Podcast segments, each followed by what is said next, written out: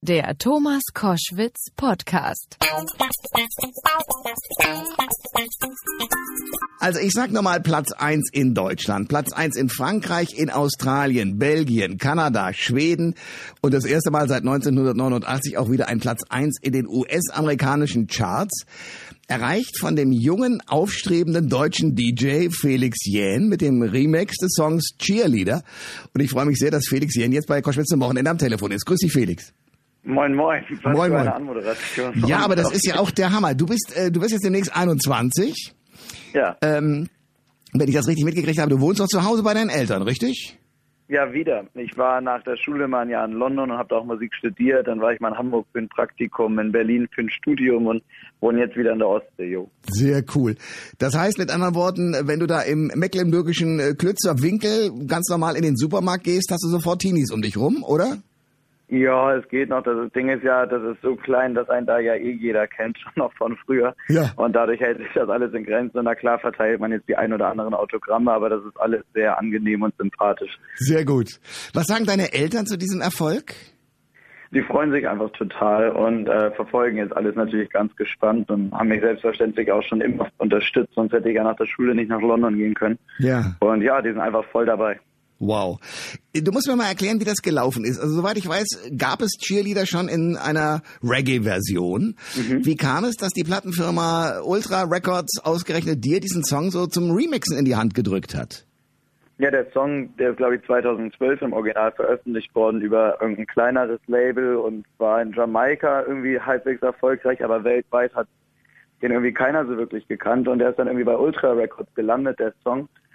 Und mit denen hatte ich mich einfach getroffen im Januar 2014, weil ich irgendwie im Internet bei Soundcloud ein paar Sachen von mir hochgeladen habe und die fanden das wohl ganz cool und wollten mich einfach näher kennenlernen und hatten dann halt die Idee, mal mir diesen Song vorzuspielen. Und ja, ich fand die Vibes irgendwie cool und dachte, da kann man doch bestimmt noch was rausholen. Und dann habe ich mir die A Cappella schicken lassen, das heißt, es ist nur der Gesang. Und habe die um einiges schneller gemacht und einen neuen Track drumherum gebaut sozusagen. Und dann ging's los. Cool. Wo, wo hast du das gelernt? Kann man das so lernen oder ist das etwas, was du schon seit Kindheit kannst? Ja, also ich habe als Kind Geige gespielt, da habe ich sicherlich so eine musikalische Grundausbildung her. Und ich habe mit 15 angefangen aufzulegen und so bin ich halt in die elektronische Musik reingewachsen.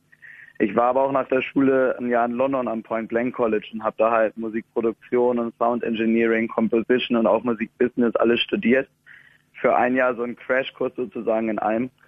Und man kann sich aber auch eigentlich alles selber beibringen, wenn man am Ball bleibt. Und es gibt bei YouTube tausende Tutorials und so weiter. Und ja, so habe ich mir das irgendwie ein bisschen angeeignet. Setzt allerdings voraus, dass man ein gewisses Grundtalent hat, wenn man sich bei YouTube ich gehe geh ich mal von aus, dass es bei über- allem, was man macht, Ja. glaube ich, dass man irgendwie ein gutes Händchen haben. Da, in der Tat, und das hast du. Und das äh, jetzt nur, damit ich es sozusagen auch technisch verstehe. Du hast gesagt, okay, ich habe das ein bisschen schneller gemacht, einen anderen Rhythmus draus. Ist das jetzt dein Song oder äh, ist es so, dass Omi eigentlich das Größte verdient dran, weil Cheerleader ist ja auch im Original von ihm und du bist sozusagen eigentlich der, sagen wir mal, ja Dritte, der jetzt zwar einen guten Song draus gemacht hat, aber gar nicht so viel davon hat? Oder bist du doch jetzt, sagen wir mal, der der Kreative und damit auch der Urheber des neuen Songs? Also es ist äh, eine komplexe Frage. Rein businesstechnisch habe ich nicht viel vom Song. Nur, dass er mir natürlich viele Türen geöffnet hat. Ähm, künstlerisch lässt sich natürlich drüber streiten. Ich habe die Lyrics nicht geschrieben und die originale Komposition auch nicht. Ich habe natürlich irgendwie was komplett Neues draus gemacht, wenn man so will. Also wenn man mal die Songs vergleicht, da ist ja wirklich nur der Gesang von übrig geblieben. Ja. Aber businesstechnisch zählt es halt als Produktion ein Remix und ich bin jetzt nicht der Urheber. Muss ich nachlegen. Musst du nachlegen, ganz genau. Felix Jähn ist bei Koschwitz zum Wochenende. Das ist der Mann, der mit dem Remix des Songs Cheerleader von Omi äh, es geschafft hat, Platz eins in den amerikanischen Charts zu werden. Das war 1989. Ich glaube, das letzte Mal äh, haben es Milli Vanilli geschafft und Nena davor. Also mit anderen Worten, du bist da in einer illustren Runde. Wirkt sich das aus? Bist du in den USA jetzt auch ein Star und reden die mit dir da? Oder ist das sozusagen, der ist ja der Remixer, also der hat da nicht viel zu melden? Na, ich, doch, ich kriege das natürlich auf jeden Fall mit, vor allem auch gerade in Deutschland. Irgendwie hatte ich das Gefühl, dass, okay, ich war eins in Deutschland, ich war auch mit der nächsten Single Ain't Nobody, mit dem Shaka Khan Cover eins in Deutschland. Und das war alles cool, aber als die News kam, eins in Amerika, sind irgendwie alle total ausgerastet. Ja. Also ich habe das Gefühl, dass ich, dass das schon nochmal ein ganz anderes Level ist, weil es einfach der größte Musikmarkt der Welt ist. Und ähm, in Amerika werde ich es live erleben. Ich bin nächste Woche da für meine erste Tour und bin Uh. sehr gespannt, äh, wie das wie das rüberkommt. Aber wir kriegen natürlich auch mit von unserem Label in Amerika, die da jetzt erst mit Ain't Nobody anfangen. Das ist alles ein bisschen zeitverzögert dass die sehr gutes Feedback kriegen und alle sehr äh, motiviert sind, natürlich jetzt das zu arbeiten und, und da klar, da merke ich schon, dass das einiges gebracht hat. Wow. Äh, Ain't Nobody, alter Chaka Khan-Hit, hast du gemacht mit Jasmine Thompson. Wie hast du die eigentlich entdeckt? Das ist ja unglaublich. Die ist ja, wie alt ist sie? 14, oder? Ja, die ist 14. Das ist echt super krass und sie hat über YouTube angefangen. Ja. Und darüber habe ich sie auch entdeckt. Ich bin dann irgendeinen Sonntag mal so durch Blogs gesurft und wollte irgendwie neue Musik finden. Und dann gab es irgendeine Akustik-Section von, ich glaube, Indie Shuffle heißt der Blog. Und da hatte sie ein Cover von Passenger Let Her Go gemacht, was ich einfach übertrieben fand. Und dann habe ich sie gleich mal gestalkt, ihre Facebook-Page und alles und wollte halt sofort was irgendwie mit ihr machen. Okay. Und, und wie ist die? Also ich meine, die, die hat ja da mit dir zusammengearbeitet offensichtlich. Also ihr mögt euch oder wie ist das Verhältnis? Ja doch, also die ist total cool. Sie ist natürlich viel jünger ähm, und beim Videodreh merkt man das dann auch, dass sie dann irgendwie nach zwei Stunden gelangweilt ist und lieber irgendwie spielen möchte oder so. Okay. So ungefähr. Wobei sie natürlich, also sie ist einfach super cool und sie ist irgendwie ein bisschen wie eine kleine Schwester, nicht der große Bruder, haben wir beide manchmal das Gefühl und das ist aber total nett und ihre Mom ist dann auch immer mit dabei und das ganze Team drumherum sind alle cool und ja, es macht einfach Spaß. Habt ihr euch dann, äh, bist du zu ihr geflogen oder wie, wie habt ihr die Produktion zusammen gemacht? Wir haben uns tatsächlich erst nach der Produktion kennengelernt, als es an die offizielle Release ging. Das ging ah. alles irgendwie übers Internet, über Facebook, E-Mail, Twitter und so weiter. Okay. Und wir haben uns dann kennengelernt zum ersten Mal bei den Echos dieses Jahr und dann waren wir kurz danach zum Videodreh in Barcelona, wo wir uns dann eigentlich erst so richtig kennengelernt haben. Wie cool. So, dann hast du irgendwie noch mit Ed Sheeran, äh, mit am Fotograf mitgearbeitet.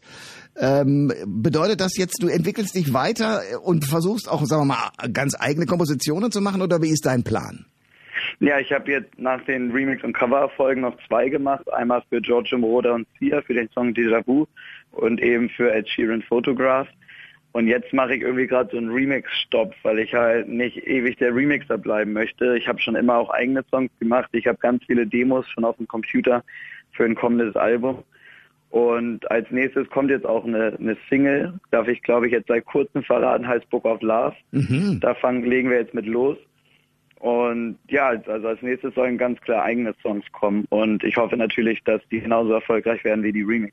Ich drücke dir sehr die Daumen, dass genau das eintritt. Am Ende des Tages zählt eine gute Komposition, egal was man sozusagen technisch drumherum baut, oder? Das stimmt. Das war die Stimme von Felix Jähn, der Mann, der es geschafft hat, in den USA, in Deutschland, wo auch immer, Platz eins zu werden mit unfassbar cooler Musik. Book of Love wird äh, die Single von ihm sein, die erste. Und ich drücke dir alle Daumen, dass das ein großer Erfolg wird. Danke fürs Gespräch. Vielen Dank. Dankeschön. Alle Informationen zur Sendung gibt es online auf thomas-koschwitz.de.